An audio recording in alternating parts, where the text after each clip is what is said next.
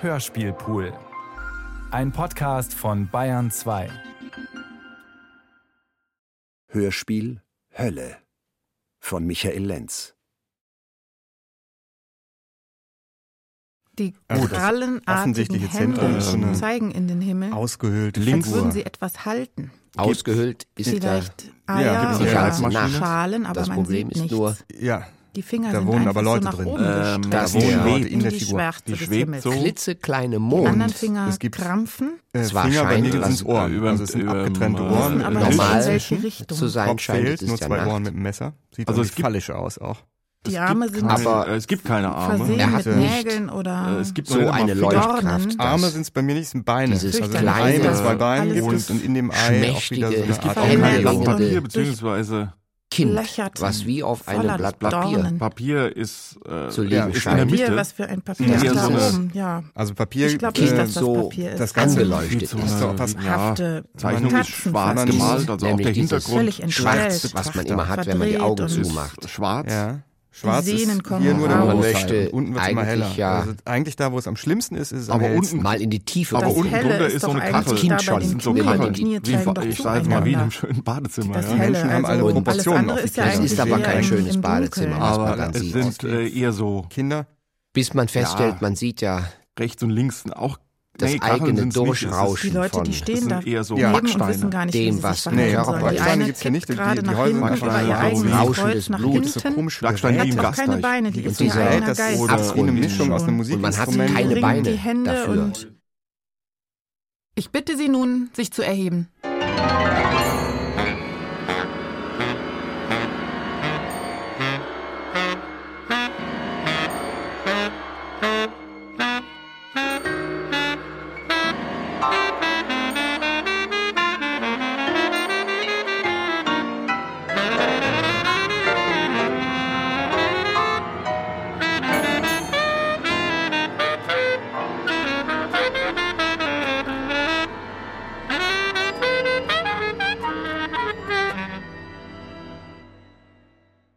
Durch einen krötenbesetzten Torbogen sind schreitet eine unansehnliche. Gestalt, mehr Tier als Mensch, Eher umgekehrt. Ich. Tier. rot glühenden Augen also und und rot, einem vergitterten Hochofen mit Augen glühenden Kohlen als rot. den ihr mit einem Reißverschluss aus. versehenes schwarzes Gewand als dreieckiges Auge Gottes erscheinen lassen. lässt.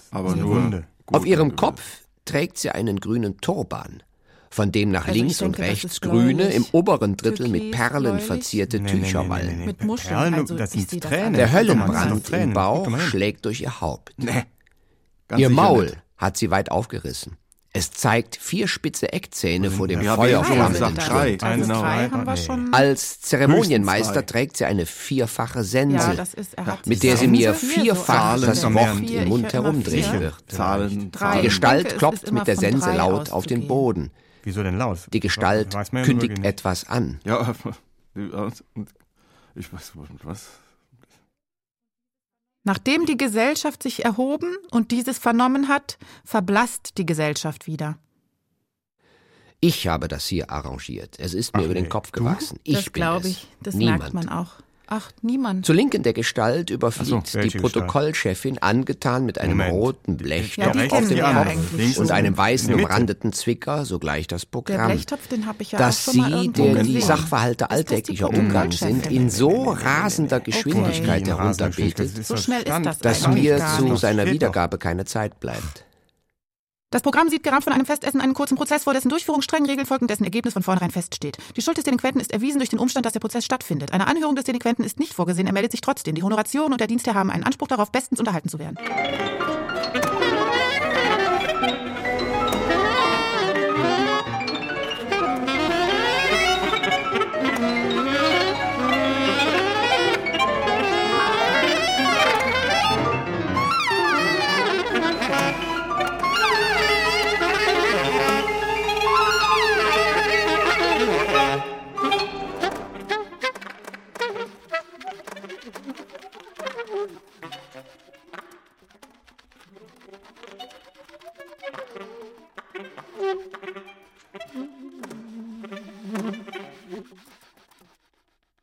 Nicht also der Tod des Delinquenten, der zweifelsfrei feststeht, wäre bedauernswert, sondern allein die Inszenierung selbst könnte den Unmut der ihr Beiwohnenden auf sich ziehen. Um dieser Unannehmlichkeit vorzubeugen, werden die einzelnen Akte wiederholt geprobt, was insofern den Umstand, dass die Prozessordnung ein Spiegelbild der göttlichen Ordnung ist, widerspricht, als Gott auch nicht geprobt, sondern sich selbst nur ein wenig zurückgenommen hat. Denn ohne Selbstzurücknahme keine Schöpfung. Vielleicht frage ich mal andersrum. Ergreift mein Vater das Wort, während ihm aufgetragen wird. Ich schweige. Mein Teller bleibt leer. Was kann man denn nicht mehr finden? fragt er.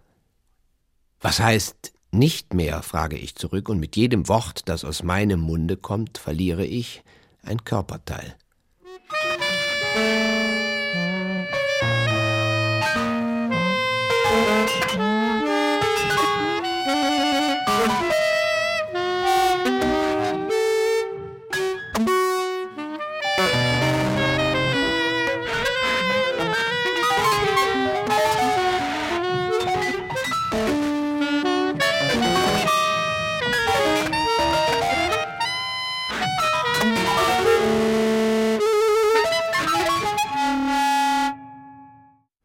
Sehe, sagt mein Vater, ist er kein unbeschriebenes Blatt mehr.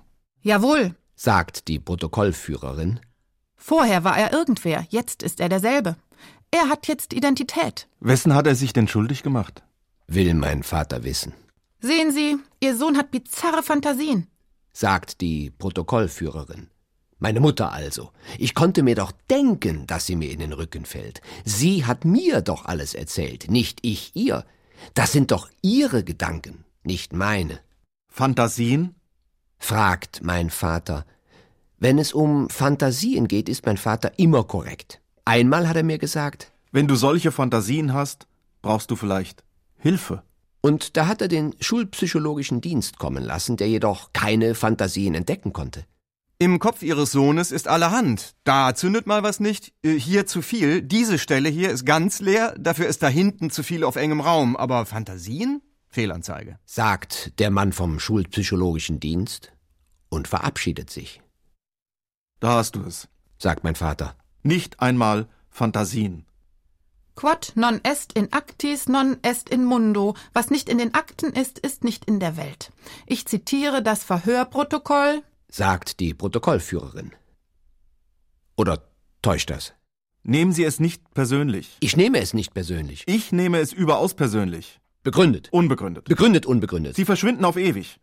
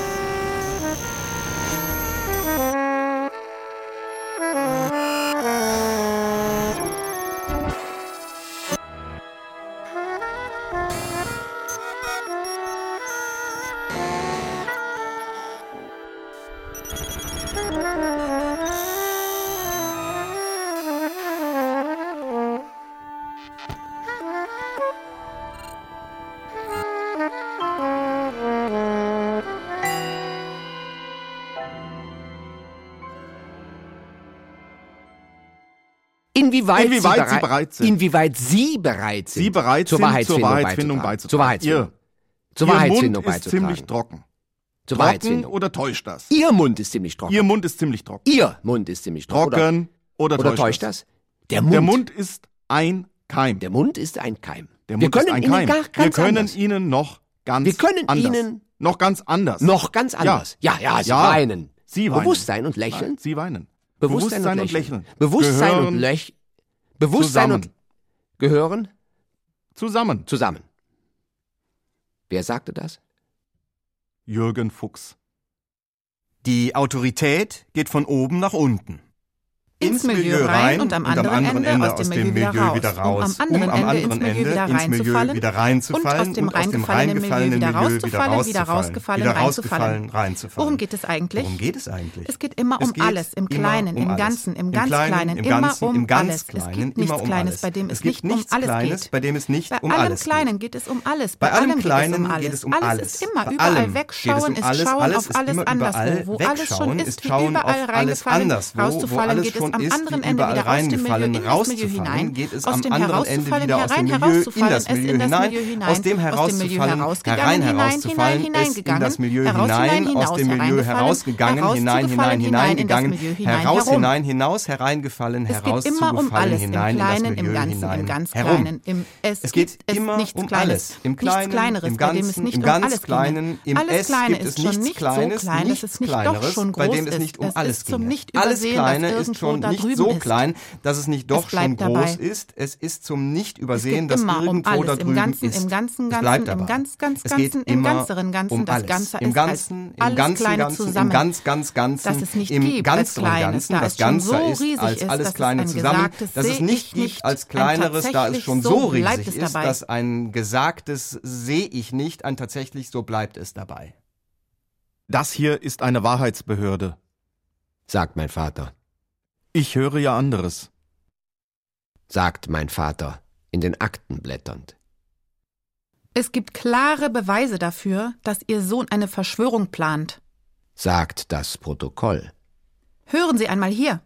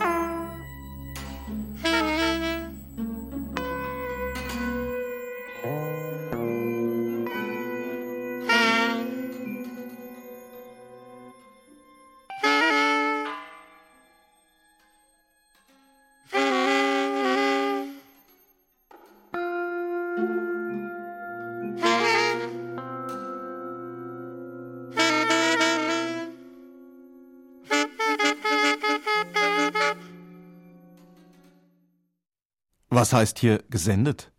fragt Vater. Kaum hat er gesendet ausgesprochen, gerät er in einen stuporösen Zustand. Da höre ich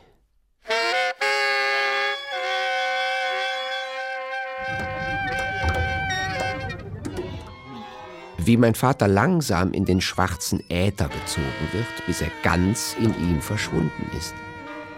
Ach, armer Vater, seufze ich, die Vorderseite ist die Rückseite. Vater ist im Schwarzen verschwunden.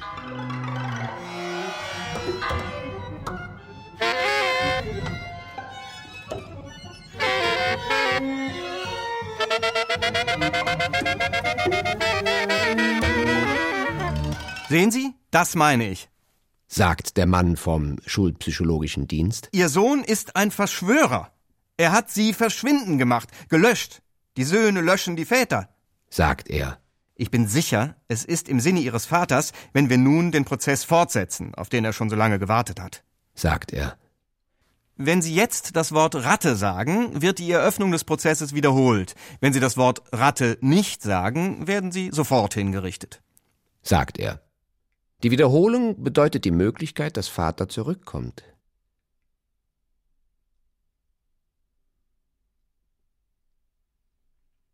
Schweige ich.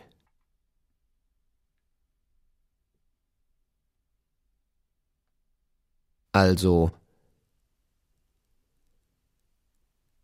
Ratte.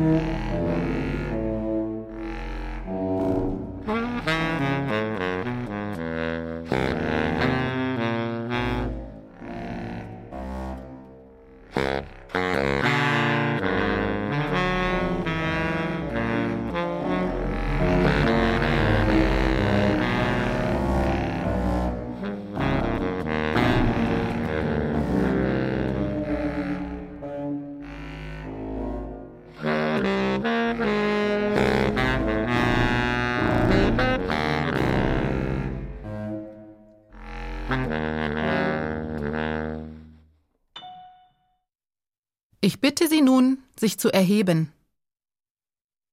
Durch einen krötenbesetzten Torbogen schreitet eine unansehnliche Gestalt. Eine Ratte mit rotglühenden Augen und einem vergitterten Hochofen mit glühenden Kohlen als Bauch, den ihr mit einem Reißverschluss versehenes schwarzes Gewand als dreieckiges Auge Gottes erscheinen lässt. Auf ihrem Kopf trägt sie einen grünen Turban, von dem nach links und rechts grüne, im oberen Drittel mit Perlen verzierte Tücher wallen. Der Höllenbrand im Bauch schlägt durch ihr Haupt. Ihr Maul hat sie weit aufgerissen. Es zeigt vier spitze Eckzähne vor dem feuerflammenden Schlund. Als Zeremonienmeister trägt sie eine vierfache Sense, die unschwer als der vierfache Schriftsinn zu erkennen ist, der uns das ganze Leben verleidet, der Kriege verursacht und im Tod eine Erlösung sehen lässt, der also mit einem Wort für alles Unrecht verantwortlich ist. Die Ratte klopft mit der Sense laut auf den Boden. Die Gestalt kündigt etwas an. Die Gesellschaft erhebt sich. Mechanisch. Zur Linken der Ratte, es ist übrigens Luzifer in Rattengestalt, überfliegt die Protokollchefin, angetan mit einem roten Blechtopf auf dem Kopf und einem weiß umrandeten Zwicker, sogleich das Programm, dass sie, der die Sachverhalte alltäglicher Umgang sind, in so rasender Geschwindigkeit herunterbetet, dass mir aber hierüber ein anderes Mal. Das Programm sieht gerahmt von einem Festessen einen kurzen Prozess vor, dessen Durchführung streng Regeln folgen, dessen Ergebnis von vornherein feststeht. Die Schuld des Delinquenten ist erwiesen durch den Umstand, dass der Prozess stattfindet. Eine Anhörung des Delinquenten ist nicht vorgesehen. Er meldet sich trotzdem. Die Honorationen und der Dienstherr haben einen Anspruch darauf, bestens unterhalten zu werden.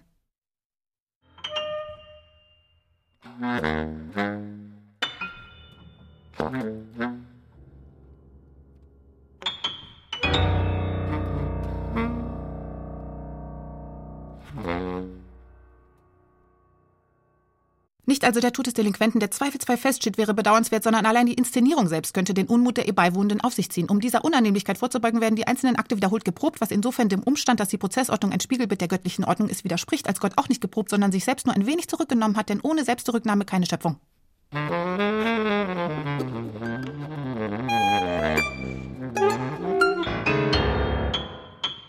Ich nehme das Wort Ratte zurück. Ich nehme das ins Protokoll auf sagt die Protokollchefin. Allerdings ist eine Rücknahme der Wiederholung nicht vorgesehen. Augenbinde anlegen, abführen, ausziehen, mit einem Schwert durchbohren. Ich halte fest. Das Schwert dringt auf Höhe der Milz ein und tritt auf Höhe von Magen und Leber aus dem Körper wieder aus. Es geht durch bis zur Parierstange. Die Klinge des Schwertes ragt in die Luft, es ist kein Blut auf ihr zu sehen. Die Wucht des Hiebs hat ihren Sohn vom Boden gehoben, den er auch jetzt nicht berühren kann. Der Zeremonienmeister ist mit der Szene nicht einverstanden und lässt sie wiederholen. Insbesondere meine Haltung missfällt ihm, was er mit der Position des Schwertes begründet. Er lobt allerdings, dass kein Blut auf ihm zu sehen ist. Der Hieb des Schwertes müsse durchs Herz gehen, sagt er.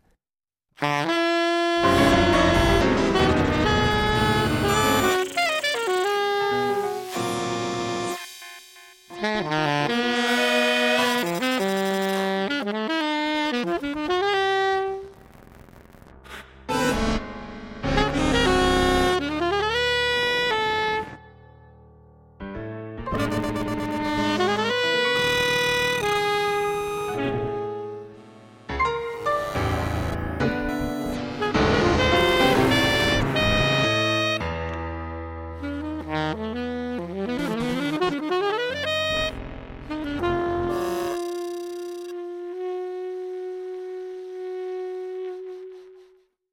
Ich bitte Sie nun, sich zu erheben.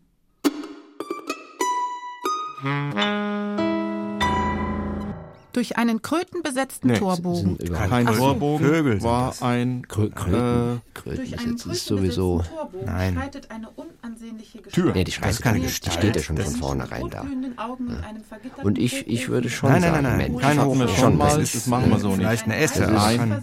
Kein, man sagt ja immer ne, tierähnlich, damit man den Mensch ist das ein Reißverschluss? Fadenkreuz. Nein, der war nicht grün, der war rot. Völlig naiv, völlig naiv. Das sind nee, Dinge links so. und rechts vertauscht. Die Wahrheit ist ja, hey Leute, die Wahrheit ist, das ist, man kann das gar nicht darstellen und das ist ja auch die, zu sagen, man kann das gar nicht darstellen. Nee, das sind keine Eckzähne.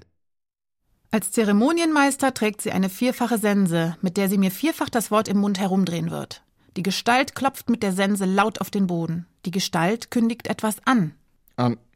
Schlägt durch der Maul hat sie weit, das zeigt sich vier, nee, drei, ähm, auf dem Kopf auch trägt sie und äh, zeigt eine Meister. Nachdem die Gesellschaft sich erhoben und dieses vernommen hat, verblasst die Gesellschaft wieder.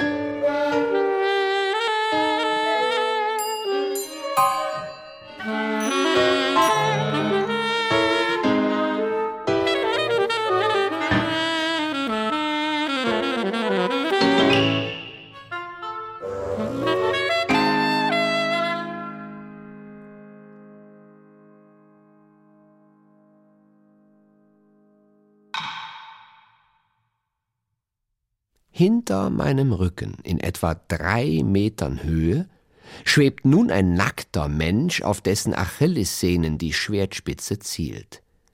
Gehalten wird dieser Mensch von einer scharfkralligen Chimäre, die kaum von der Nacht zu unterscheiden ist. Die Chimäre trägt Züge der Ratte. Die Nacht ist ihr immerwährender Diener.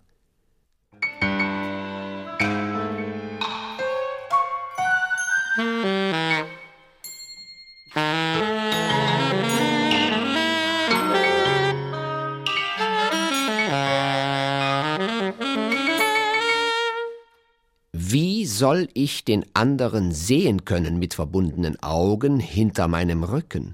Es bin ich selbst. Ich spüre mich in meinem Rücken.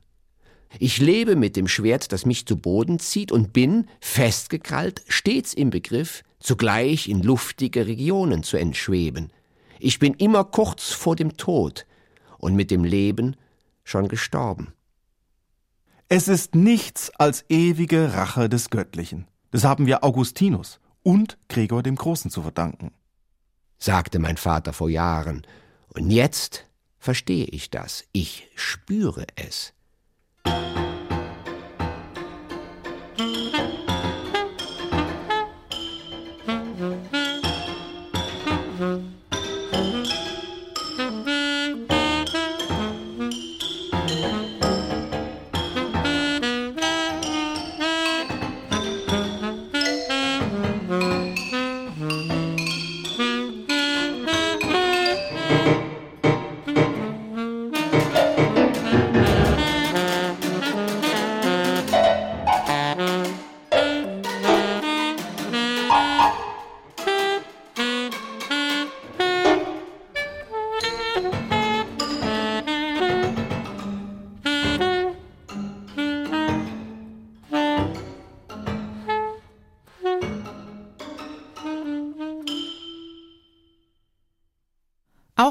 Momentane Konstellation reicht der Ratte nicht. Alle Bemühungen, das Öl vom Holz zu lösen, scheitern jedoch, so dass Luzifer beschließt, das Bestehende solle bestehen bleiben und bloß ergänzt werden. Ist es nicht erstaunlich, wie die Kunst versucht, jahrhundertealte Widersprüche der kirchlichen Lehre durch Gleichzeitigkeit zu lösen?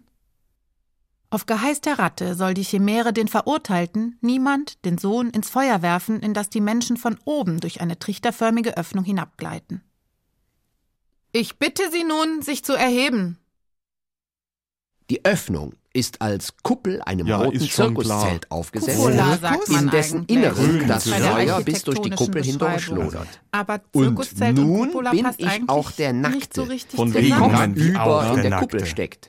Aus meinem Hintern ragt eine silberne Fanfare, an der ein schwarzes Gonfanon mit drei Hängeln befestigt. Was sind denn Hängel? Das ist nicht eine Osterfahne als Triumphzeichen über den Tod. Das ist die Fahne des Todes. Ja, was jetzt das Hängel? Die Fanfare soll wohl meinen schlechten Ruf hinaus posaunen, dass alle Welt hören kann. Er meint die Fahne des Todes. Ich halte sie mit meinen Händen.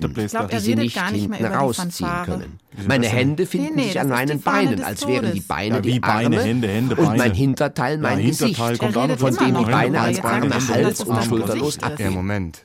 Ich möchte an dieser Stelle festhalten, dass ich die Fanfare nicht freiwillig blase. Ich verstehe so, überhaupt ja, nicht. Es ist mehr ein Bellen oder Husten, das ich immer schon gerne ja, nee, das kann man aber auch Ich habe so es weit gebracht.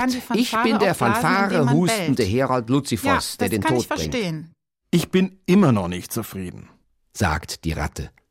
Wenn der Leib mit einem Schwert durchbohrt, dann in die Luft emporgehoben wurde und kopfüber durchs Feuer gegangen ist, soll er von meinem Diener aus dem Feuer herausgezogen und über den Balkon oberhalb des Torbogens zur erneuten Verlesung seiner Sünden abgeführt werden. Rechts von ihm soll ein Trio, bestehend aus Schalmei, Sackpfeife und Harfe, das von einer Chimäre zu singende Sündenregister begleiten.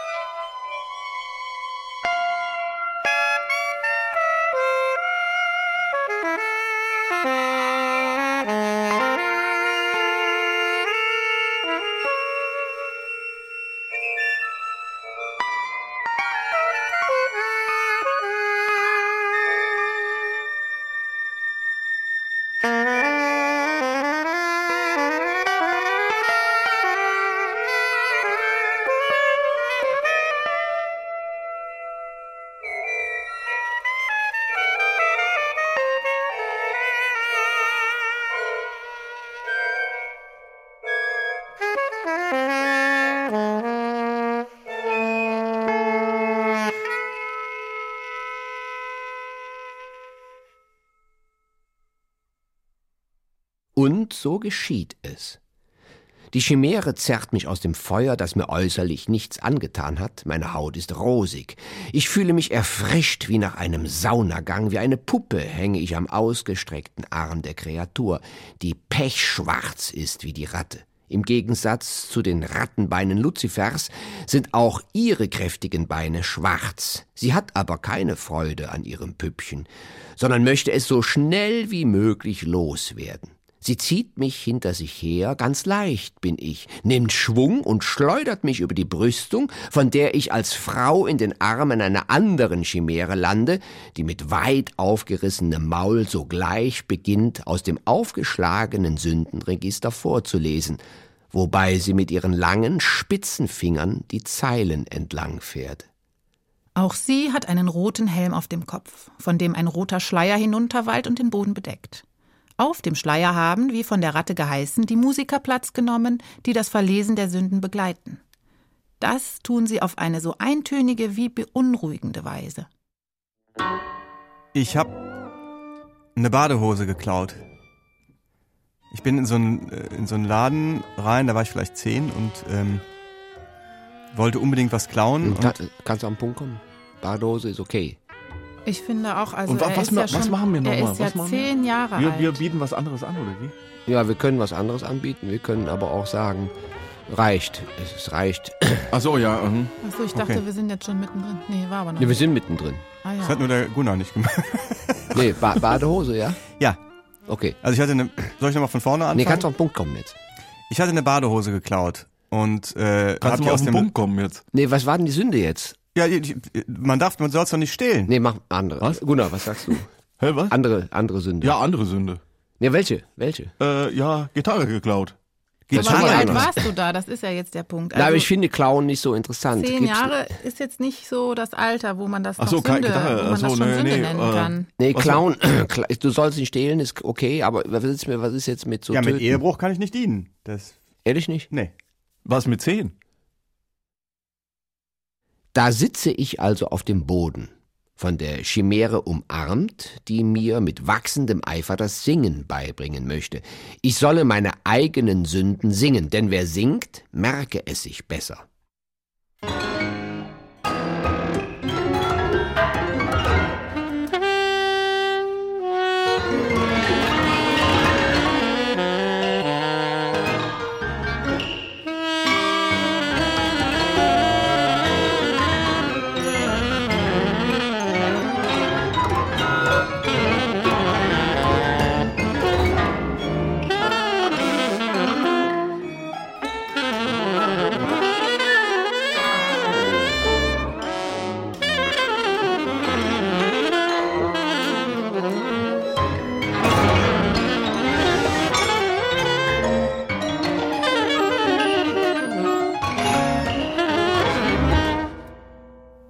Ruprecht lässt mich in einen großen Sack schauen.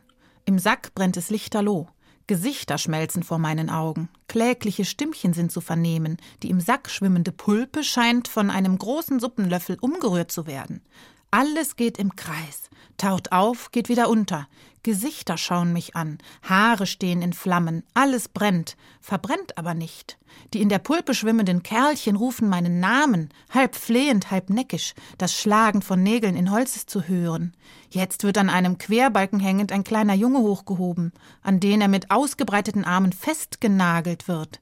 Die langen Eisennägel werden durch Elle und Speich getrieben, so dass sie das Gewicht des Körpers am Kreuz tragen können. Schau gut hin, sagt Ruprecht, und ich schaue hin. Du musst ihn ganz lange ansehen, sagt er, und ich sehe ihn ganz lange an. Hier kann ich sehen und somit bezeugen, wie der mittig geschlitzte Querbalken von zwei auf Fußbänkchen stehenden Vollstreckungsgehilfen passgenau auf den Zapfen am oberen Ende des Pfahls gesetzt wird, der in ganzer Länge aus der Pulpe ragt. Der Exaktor Mortis und sein Quaternio, von denen bei Androhung der Todesstrafe niemand seinen Dienst quittieren oder dem Gekreuzigten zur Flucht verhelfen darf, haben nach getaner Arbeit das Kreuz zu bewachen, bis der Sterbende ordnungsgemäß zu Tode gekommen ist. Das kann Tage dauern. Macht das Sitzbänkchen weg! rufen einige, die das falsche Spiel mit diesem Requisit durchschaut haben, das die Qual nur verlängert. Auf wen kann der Gekreuzigte noch hoffen, wenn doch augenscheinlich Gott nicht im Spiel ist? Der Vater hat ihn ja dem Knecht Ruprecht überantwortet. Das Sitzbänkchen aber bleibt. Brecht ihm die Beine! rufen da die Schaulustigen, die der Schrecken an den Ort des Geschehens kettet. Auch hierzu machen die Bewacher keine Anstalten. Ihnen ist befohlen worden, den Jungen rekordlang leiden zu lassen. Aus dem Jungen wird in wenigen Minuten ein Mann, dem die Nägel in Ellbogen und Knie wandern. Der Mann ist 1,91 Meter groß. Das Kreuz ist 2,50 Meter hoch. Die Vorstellung, dass nur 59 Zentimeter fehlen und seine Zehen würden die Pulpe berühren, macht mir mehr zu schaffen, als den gekreuzigten leiden zu wissen. Ich versuche, diesen Gedanken zu verbergen, ihn ungedacht zu machen, dass man ihn mir nicht vom Gesicht ablesen kann, als ich bemerke, dass der Mann mich vom Kreuz herab beobachtet. Es wäre von besonderem Reiz, fehlte seinen Zehen nur ein Millimeter. Da senkt sich das Kreuz und die Zehen des Mannes verfehlen die Pulpe um einen Millimeter. Der Mann versucht, diese Distanz zu überwinden, als wäre das ein letztes großes Erfolgserlebnis, das ihn beruhigter sterben ließe, ein Triumph über den Tod. Schau gut hin, sagt Ruprecht. Es wird ihm nicht gelingen. Dann versinkt das Kreuz in der Pulpe. Das Bild aber bleibt, der Millimeter, der den Unterschied macht. Die Kreuzigung des Jungen lässt den guten Willen des Vaters erkennen, ihn auf dem schwersten Wege aus der Welt zu schaffen. Das Jenseits wird diesen Willen wohl anerkennen. Der Schmerz des Gekreuzigten, sein Brüllen, ist die Anrufung des Jenseits, das die Ohren aller hören, welch gute Verbindung der Vater zu ihm hat. Derjenige, der die Kreuzigung vollzieht, hat keine Miene zu verziehen, muss den Gekreuzigten aber bis zu seinem Tod bewachen, damit niemand ihn befreit, und nach seinem Tod muss er ihn weiterhin bewachen, damit er nicht beerdigt, sondern von den Vögeln gefressen wird, weil ihm kein Grab gebührt, und wehe ihm, die Vögel kommen nicht, dann kommt er selbst hinauf. Schau doch, er hängt ganz, ganz entblößt betrübt, geängstigt, ungetröst, voller Beulen, voller Wunden, ungepflegt und unverbunden. Die Glieder alle sind zerdehnt, der Mund steht offen, lechzt und gähnt und die Lippen wie Korallen sind verblasst, beschmitzt mit Gallen. Sein huldenreiches Angesicht, Angesicht kann, kann man vom Blut erkennen nicht. Seine Stirn, Seine ist, Stirn ganz ist ganz zerstochen und die Augen, und die Augen sind gebrochen. Wir wollen die Gangart verschärfen, sagt Rupprecht und blättert die Seite um. Singe mir nun die Ausdünstungen eines gewissen Kardinals von Espe, der die Sache genauer fasst und an Deutlichkeit nichts vermissen lässt. Ich kann das kaum entziffern, die Schrift ist zu alt. Das Entziffern, entgegnet Rupprecht, ist das A und O. A und O sind aber keine Ziffern. Erstens ist das eine Redensart, sagt Rupprecht. Zweitens stimmt das nicht. Starre ich die Wörter nur lange genug an, öffnen sie sich wie Tulpen und geben sich zu erkennen. Einige wenige sind mir unbekannt. Sein Haupt von, von feinstem Gold, Gold vor ist nicht vorwärts entricht und Rosen und, und voll für Beulen. den voll die Beulen. Erde bebt. Mitte. Die Die Taubenaugen großen Taubenaugen sind mit sind Speichel zugekleidet. Verschwollen. Scherk und Hund, Sein Zugeleibt. Verkerber. und Hund Ist ohnmächtiges Winseln. ohnmächtiges Winseln, Die Heulen. Lippe, die Heulen. Auf seinem und Rücken, weil ihm die der brechen. Grimm weil ihm die Am Dürre Gaumen Gaumenleben Für Bestien und für der Sein Bitte Knabe und sein durch der Fleisch. Sein Rad Die Weichen Seite am voller schwarzes Haar, lässt sich Haar den von Stahl durch von dem steht Der der Glieder Tau getroffen. Elfenbein die getroffen. Beckt durch geronnen Blut Beckt eingelegt. an. durch geronnen Blut ist an heißen ein Mensch viele und Sternen zu tausend Füßen. wo eitel Brunschlamm, muss krümmen Rück und Hals für seines Kreuzes Reiten die Händ und Füße, dass seine Der, dem Nadel wir allzumal nicht mit Nägeln das Leben Band heil sei, heil sei, beutenvoll und mehr als und verhasst. kann. Luft gehend. Man kann die Finger Man zählen auf verdammt, Zehen der alles Mund Fleisch wird Nilsen Der Balkan, Und der in dem ist der Knecht dem Herrn nach- in dem der Knecht Granaten schmeckt. Kleider Weichen. Wird mit die Sonne, die Slupf. mit Die Gold Wahrheit und muss und sich Verleumdung lassen richten. erblasset, Pranget, Gottes weil sie nur die Armen, die Luft mit Dornen trägt ausgespielt, aus seiner Nase sind von verzweifelten Triefschwarz Schwarz mit Stricken ausgezerrt. schwarz, um Die Beine, in die dem Vorwie zu zeichnen, zermürbt sämtlich ein. Und übermannet Kind Vorwie ist Schweiß und Blut, Äpfelrost sind bis aufs Mark und durchhöhlt, Maden, Pomade Nun ausgehört. was Hässlicheres, ja, was Ja. kann Schöneres Ihm gebricht ein Tuch des Blutschweiß abzuwischen, den ihm die Höllenangst aus Knoch und Adern presst. Der dessen Manna muss die ganze Welt erfrische, muss. nachsehen, dass man ihn für durfte sterb bläst, sein Antlitz, für dem sich die Seraphim erschüttet. Das. Jesu Kreuzigung reimt sich auf die Aufzählung seiner Körperteile ordentlich von oben nach unten. Wie schön das Schreckliche doch klingt, wenn die Rhetorik das Zepter führt.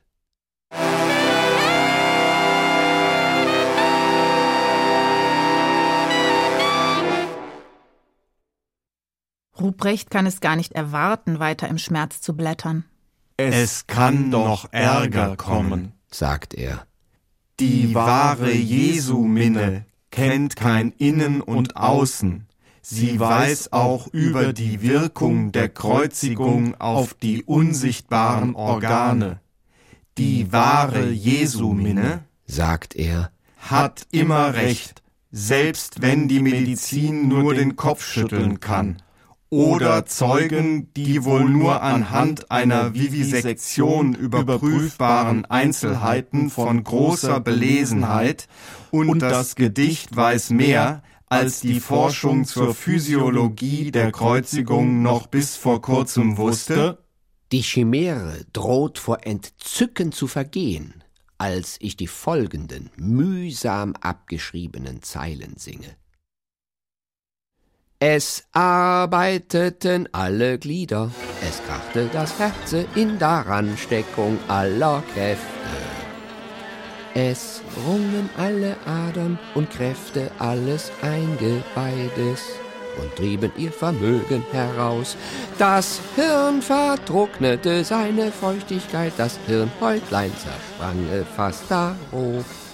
Die Augenhäutlein und Gläslein verschmelzten ihre Säfte die Ohren verruckten ihre Gehörwerkzeuge. Der Nasluftröhrlein schossen mit Blut an. Die Gurgel ward von heraufsteigenden Dämpfen erstöcket. Das Äderlein der Zunge wollte vor Anziehung abreißen. Die Zähne vor Schmerzen knirschen und ausfallen. Was täte erst das Herz? Das wollte vor tausend Qualen brechen, zerspringen und vergehen vor starker Bewegung und Zwang und Drang, den es leiden musste. Der Magen verschrumpfte, die Leber zerginge, das Milz ward versteinert. Die Nieren zerschmolzen, das Mark in Beinen schwunde und verzockte sich vor lauter Ringen und Bewegen und Schmerzen.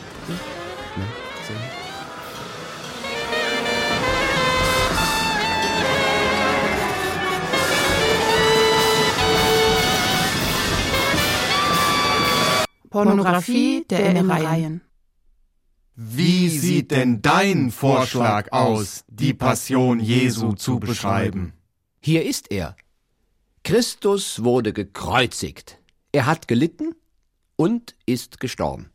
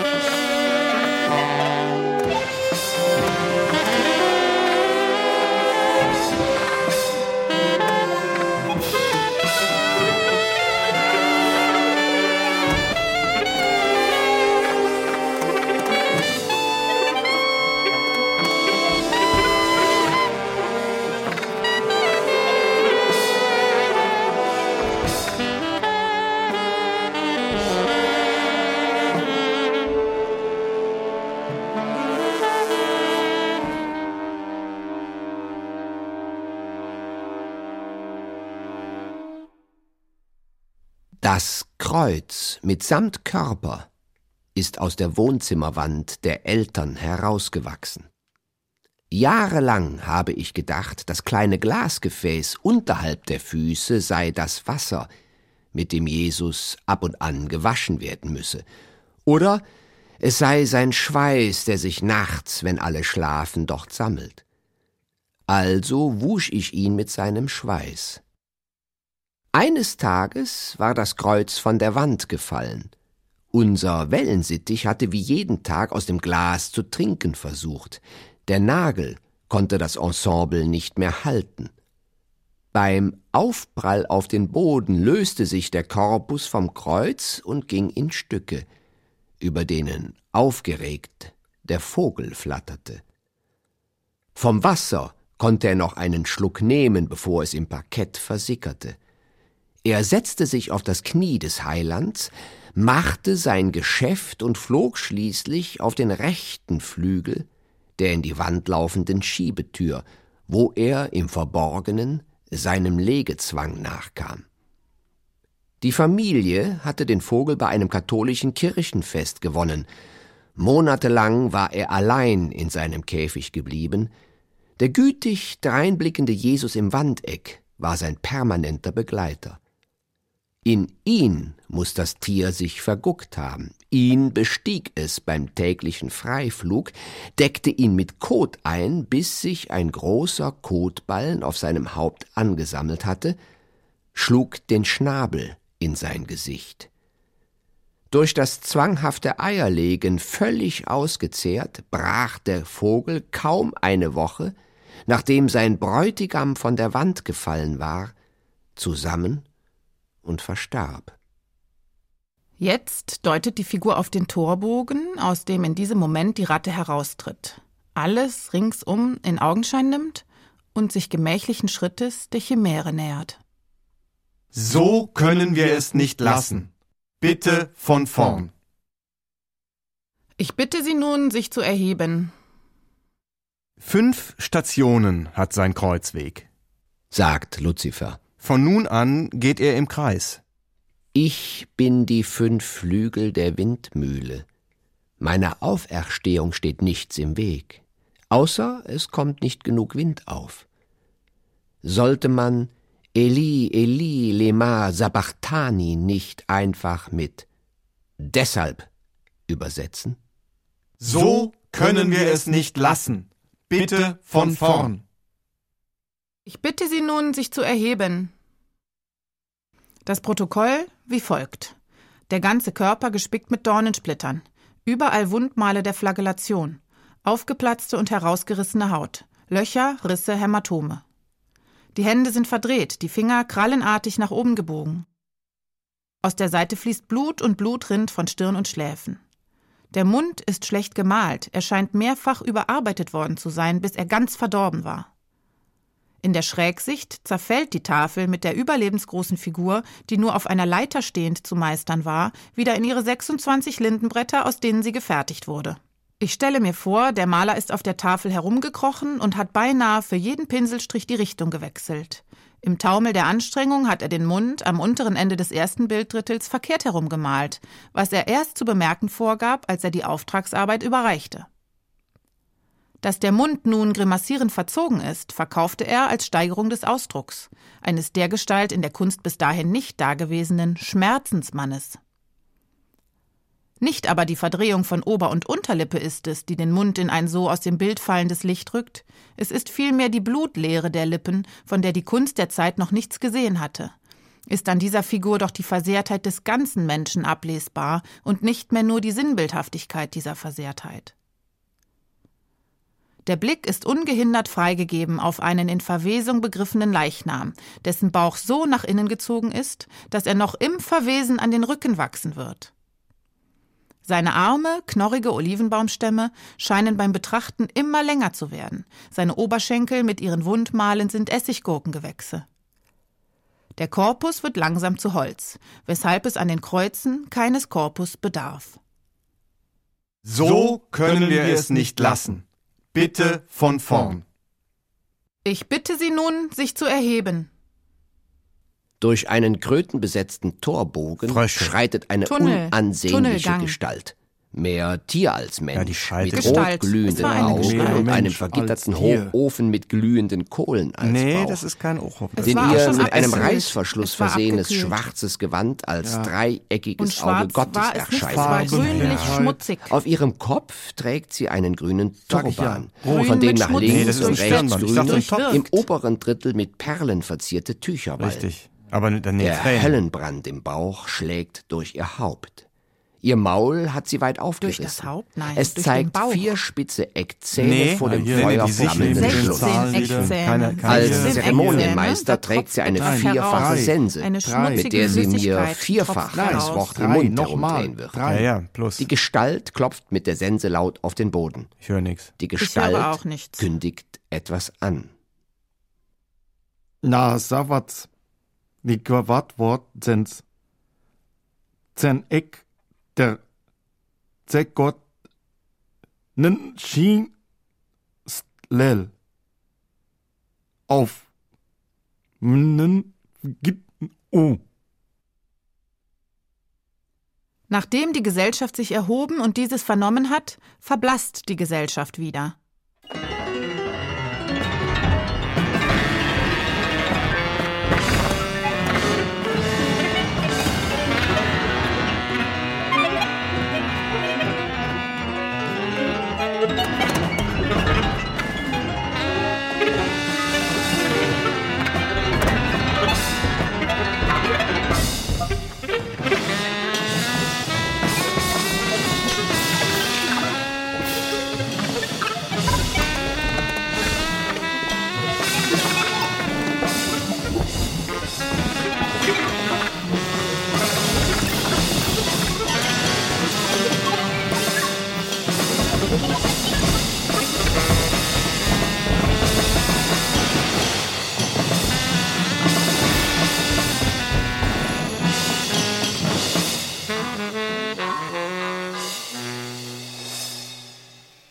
Zur Linken der Gestalt überfliegt ja, die Protokollchefin, angetan mit einem roten Flechtopf auf dem Kopf und einem weiß umrandeten Zwicker, sogleich das Programm. Dass sie, der die Sachverhalte alltäglicher Umgang sind, in so rasender Geschwindigkeit herunterbetet, dass mir zu seiner Wiedergabe Rasend, keine ja, Zeit gut. bleibt. Das Programm sieht gerade von einem Festessen einen kurzen Prozess vor, dessen Durchführungsstreng Regeln folgt, dessen Ergebnis von vornherein feststeht. Die Schuld des Delinquenten ist erwiesen durch den Umstand, dass der Prozess stattfindet. Einer Anhörung des Delinquenten ist nicht vorgesehen, er meldet sich trotzdem die Honoration und der Dienst haben einen Anspruch darauf, bestens unterhalten zu werden.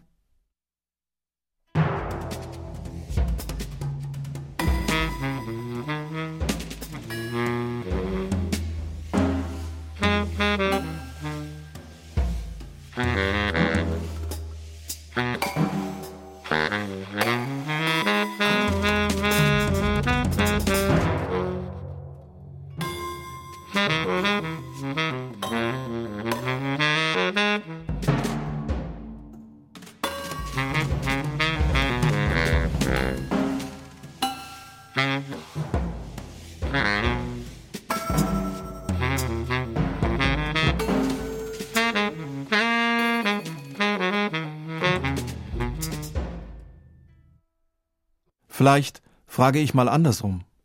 Ergreift mein Vater das Wort, während ihm aufgetragen wird. Ich schweige.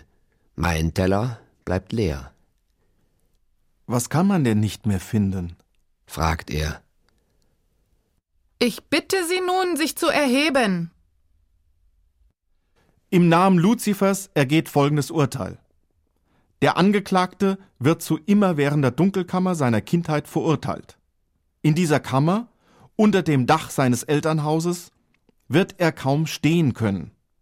Allein die Bibel, ein Schuhkarton, der Holz-Jesus, der Perlmutt-Jesus und der rote Plattenspieler seiner Kindheit mitsamt der Johannespassion von Johannes Sebastian Bach sollen ihm bleiben. Hier das Protokoll all seiner restlichen Tage, die immer sein werden. Er stellt den grün phosphoreszierenden Pelmut Jesus, der auf einer Golgatha-Muschel steht und nachts so hell leuchtet, dass er seine Umgebung verstrahlt, auf einen Schuhkartonaltar führt den Tonabnehmer des roten Plastikplattenspielers, dessen Boxen als Abdeckung dienen, in Millimetergeschwindigkeit an die einzige Schallplatte, die er besitzt, setzt die Nadel genauso oft neben die Platte, wie er sie über sie zieht. Die Platte wird mit der Zeit ganz stumpf klingen. Die Nadel wird sich an einer Stelle so tief ins Eis graben, dass sie immer darin hängen bleibt.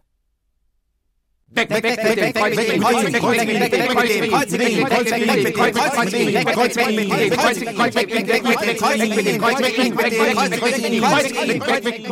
weg, weg,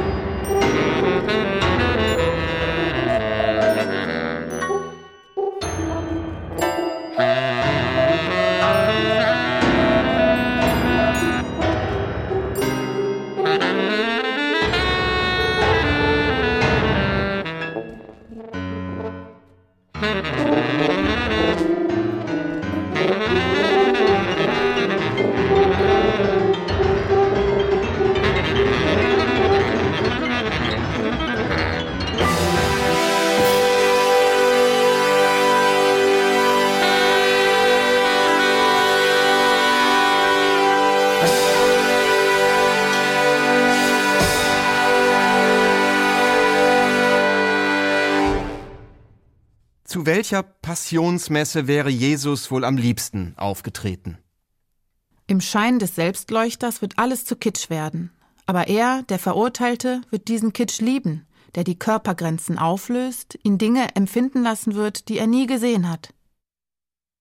Ihm wird der Grünstrahlende nicht mehr reichen, der sich im Schutz einer Muschel seinen Anbetern zeigt. Er kann vom Kreuz nicht deutlich unterschieden werden, hat kein Antlitz, und ist nur ein ins Kreuz versenkter, körperloser Westentaschen-Jesus. Er wird den Gekreuzigten selbst kreuzigen wollen, also kreuzigt er den vom österreichischen Bildhauer Kurt Sammler geschnitzten Christus, der jahrelang im Schlafzimmer seiner Eltern über der Wäschekommode hing. Seinen schön gestalteten Korpus wird er durch geschicktes Drehen und Ziehen von seinem Kreuz lösen können. Er misst etwa 30 Zentimeter, sein Haupt bekränzt eine Dornenkrone, die ihm blitzartig einschießende Schmerzen verursacht und Tränen in die Augen zu treiben scheint. So ausdrucksstark ist dem Künstler das Antlitz gelungen, dass man die Quelle jeden Schmerzes zu orten vermeint. Die Füße, deren Sehnen man mit dem Finger nachfahren kann, sind übereinander genagelt. Die weit auseinandergebreiteten Arme fachgerecht zwischen Elle und Speiche ans Kreuz geschlagen. Und nur die Nägel halten den Körper am Kreuz. Der Stich mit der Lanze in die Seite ließ ihn sich nach rechts krümmen. Aber war er da nicht schon tot? Oder war im Essig ein Narkotikum, das ihn betäubt, das Martyrium überstehen ließ? Hat er also die Römer täuschen können und ist am dritten Tage tatsächlich wieder auferstanden? Es besteht Aussicht, dass der Tod erst nach Tagen eintritt. Die Gekreuzigten sind langen Qualen ausgesetzt. Wer kann, bleibt vor Ort und lässt sich das Spektakel nicht entgehen. Dann läuft der Herzbeutel mit Blutserum voll und droht das Herz zu zerquetschen. Gleichzeitig vertrocknet der Gekreuzigte innerlich. Das Herz will pumpen, was nicht mehr zu pumpen ist, die Zellen dürsten, der Körper hängt sich aus. Fehlt das Suppedaneum, wird es niemandem gelingen, sich in gekreuzigter Position hochzustemmen. Es fehlt die Kraft dazu. Die verkrampften und zuckenden Unterschenkel verlangen selbst nach Entlastung. Sie können den Körper nicht aufrichten. Die Knie schmerzen alsbald. Von den Schultern und Handgelenken ganz zu schweigen. Infolge der verletzten Nerven verstärkt jeder Versuch, sich zu bewegen, die Qual. Das Körpergewicht wird größtenteils von den am Kreuz ausgestreckten Armen getragen, die sich schnell anfühlen, als würden sie ausgerissen. All diese Pein vollzieht sich in Permanenz. Entlastung kann vom Gekreuzigten nicht herbeigeführt werden. Durch die Geißelung mit dem Flagrum und die Nagelung der Arme und Füße hat der Gekreuzigte viel Blut verloren. Infolge der Verminderung der Blutmenge, die im Körper zirkuliert, hat er einen Schock erlitten. Der Puls ist zeitweise kaum zu ertasten, dann wieder rast das Herz, er schwitzt Blut, sein Herzbeutel entzündet sich, unerträgliche Schmerzen durchziehen seine Brust, die er durch Kurzatmigkeit zu verringern versucht. Nach Luft ringt er aber nicht, in der Not hyperventiliert er höchstens. Für all das findet Jesus in den Psalmen viel stärkere Worte. Von Ersticken jedoch kann keine Rede sein. Der Zweck der Peitschenhiebe besteht darin, dass die Haut des Rückens in Fetzen herunterhängt und der zerstörte Rücken zusätzliche Pein bereitet, wenn der Gekreuzigte am Pfahl hängt. Dem kann bei seinem Jesus nachgeholfen werden. Je niedriger die Überwindungsschwelle des Materials, desto geringer der künstlerische Wert. Jetzt aber ist der Verurteilte vor richtige Herausforderungen gestellt. Jesus ist bereits fertig geschnitzt. In seinen Händen ist er kurz davor, wieder aufzuerstehen. Es muss nur die Rückenpartie nachgebessert werden. Der Verurteilte verhört ihn. Er macht ihm klar, dass sein Auftrag so nicht in Erfüllung gehen könne. Er wird folgende Fragen stellen. Bist du nicht gegeißelt worden mit der kurzen Knochen- und Bleibewerten Peitsche? Wie ist denn dein Rücken so schnell wieder verheilt? Der Verurteilte stellt sich vor, die Geißelung in der Philharmonie nachzuholen. Vor geladenem Publikum. Dem Publikum wird mit der Eintrittskarte ein Zettel folgenden Inhalts ausgehändigt. Die Wehen des Heiligen Geistes dürfen durch Husten nicht gestört werden. Deshalb werden an der Garderobe Kräuterbonbons und Stofftaschentücher mit aufgedrucktem Konterfei des Turiner Grabtuches ausgehändigt. Die Aufführung ist kurz. 16 Rezitative, Choräle und Arien werden übersprungen. Die Geißelung dauert 51 geschlagene Noten der Singstimme. Die Geißelung des Holzjesus erfolgt vorwiegend in Halb- und Ganztonschritten.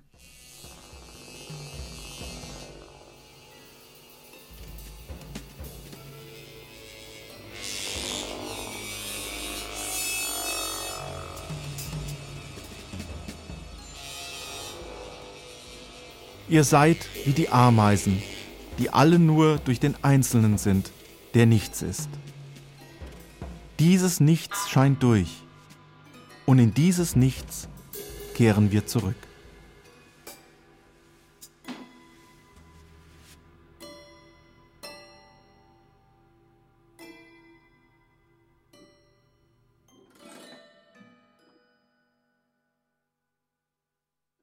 Ich bitte Sie nun, sich zu erheben.